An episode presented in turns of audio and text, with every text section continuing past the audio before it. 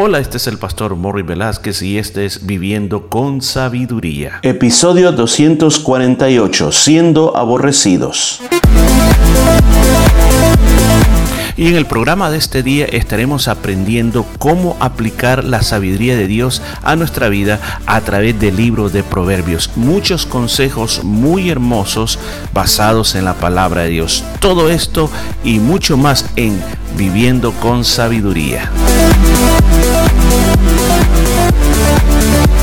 Y bienvenido, que la paz de Dios esté con usted en este día totalmente nuevo. Recuerde, cada día es un día donde hay misericordias nuevas para cada uno de nosotros.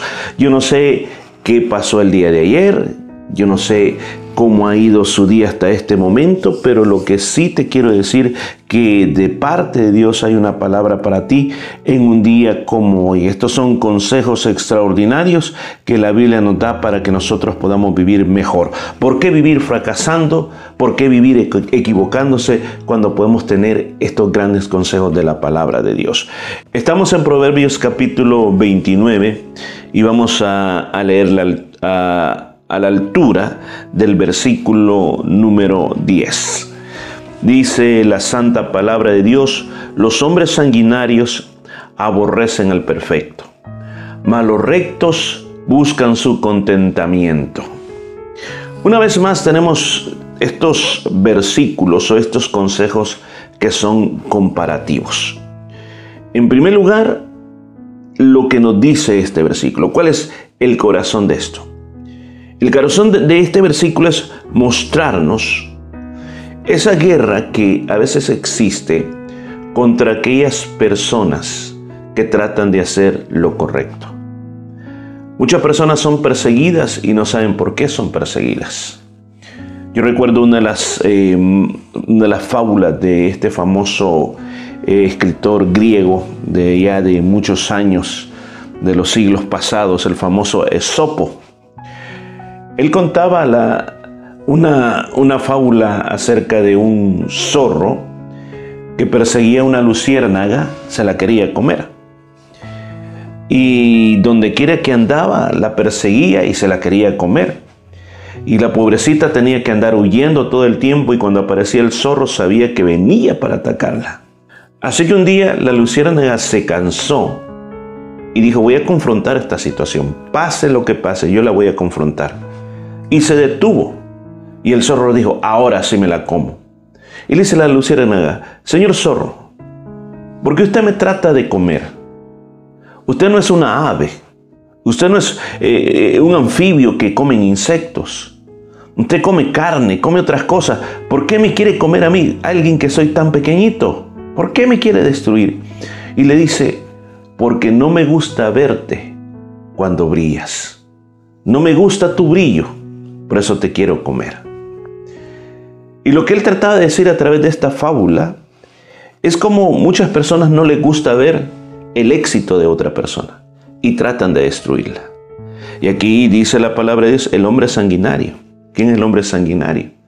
El que le gusta provocar conflicto, el que le gusta destruir, el que le gusta todo el tiempo estar eh, echándole zancadillas, el que le gusta estar todo el tiempo destruyendo la vida de otras personas. La única persona que puede estar segura es el mismo y solo quiere estar seguro él mismo en el mismo y a todo el que él quiera eh, él quiere ponerle el pie encima, hundirlo, despedazarlo. Ese es el hombre sanguinario que siempre está pensando en cómo destruir.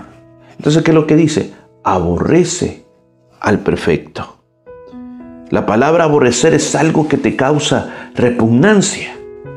Ahora, ¿por qué es que aborrece al perfecto?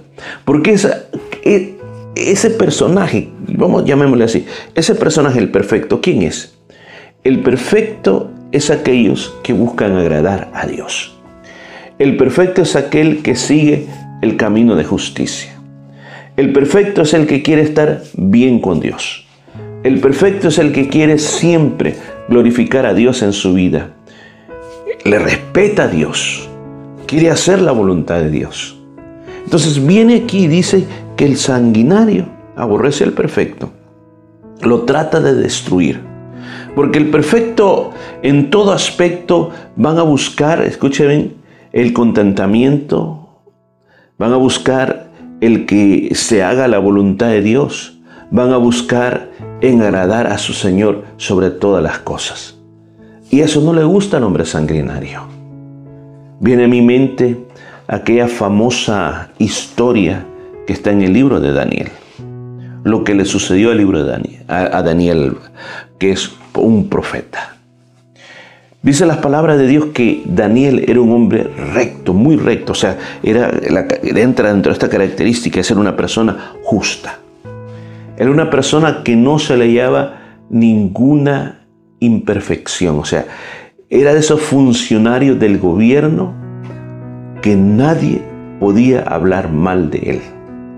No se dejaba sobornar, siempre hablaba la verdad y siempre estaba en los asuntos del rey de una manera íntegra.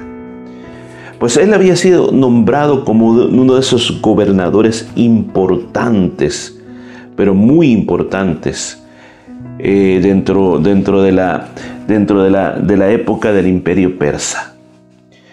Y otros de sus compañeros, eh, de, o llamémosle ministros del gobierno, ellos sí parece que andaban en las cuestiones de la corrupción.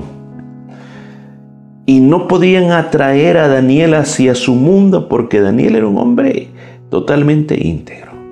Y aquí se cumple eso. Aborrecen al perfecto. Y dice que ellos estaban tratando de buscar a dónde le encontraban a Daniel una imperfección para poder acusarlo delante del rey y para que así desapareciera y ellos pudieran hacer lo que ellos venían haciendo.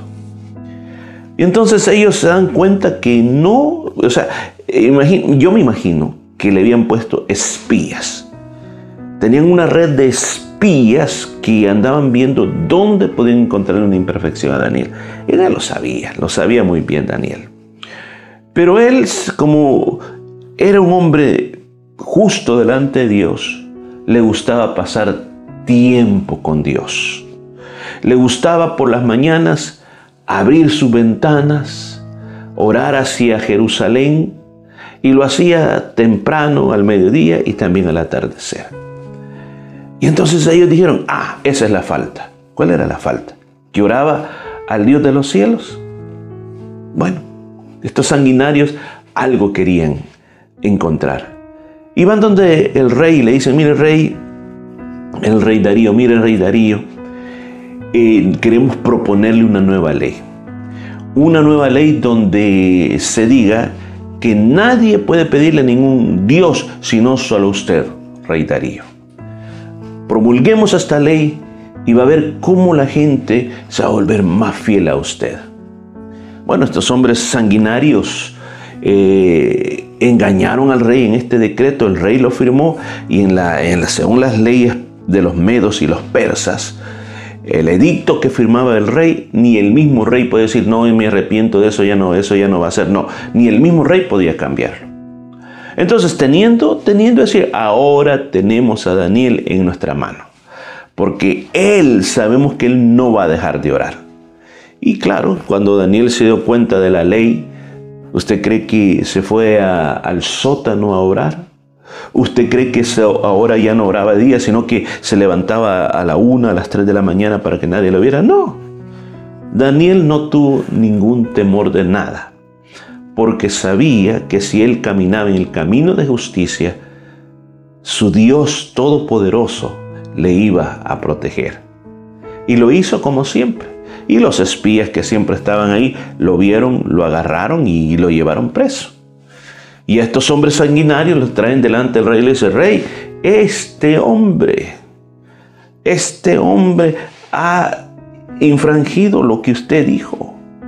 Lo hemos visto que él le pide a su Dios que él tiene en vez de venirle a pedir a usted y lo comenzaron a acusar. Y dice que el rey, cuando vio que se trataba de Daniel, el rey sabía que ese era un hombre íntegro, un hombre que él quisiera que como Daniel fueran todos de su gobierno. Este dice que este emperador comenzó a tratar de buscar maneras como salvar a Daniel. Dice que estuvo un largo tiempo tratando de encontrar formas cómo podía salvar a Daniel, pero no se pudo. No se pudo. Así que Daniel fue condenado a ser echado al foso de los leones. Ese era uno de los castigos más difíciles y más sangrientos que había. Porque generalmente a estos leones no se les daba mucho de comer. Y entonces estaban en ese agujero, podemos llamarlo. Y cuando tenían que matar a algún preso, algún enemigo político, algún adversario, eh, que cuando lo hacían no solo se echaba a la persona sola, se le echaba con toda la familia. Miren que, eran crueles, los persas eran muy crueles. Y generalmente la gente ni había alcanzado a, tocar fondo cuando ya los leones estaban encima destrozando esas, esas familias. Y cuando le tocó el turno a Daniel, lo llevaron. Lo llevaron y todos esperaban de que en un segundo, unos cinco minutos menos, ya Daniel estuviera muerto ya en, esa, en, esa, en ese pozo o foso, como dicen las, las Sagradas Escrituras.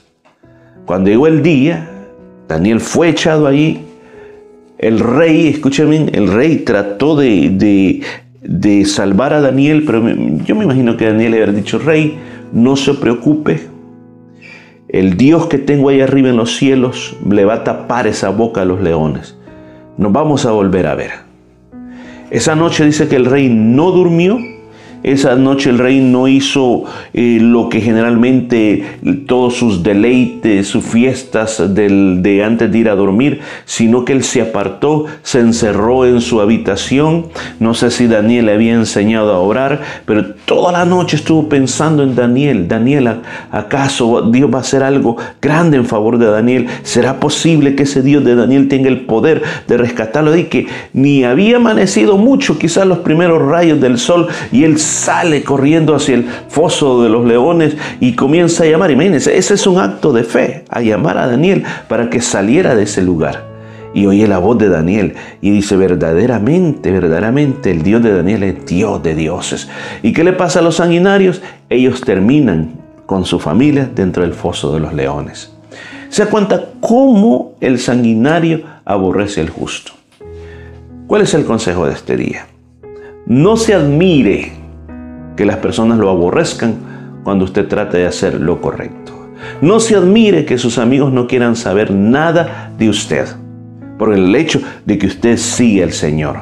No se admire porque sus enemigos se burlan porque usted ora antes de comer, porque usted tiene una Biblia, porque usted dice amén, porque usted dice bendiciones, porque usted dice gloria a Dios. El Señor Jesús lo dejó muy, muy en claro que la normalidad de nosotros sería que el mundo nos aborreciera.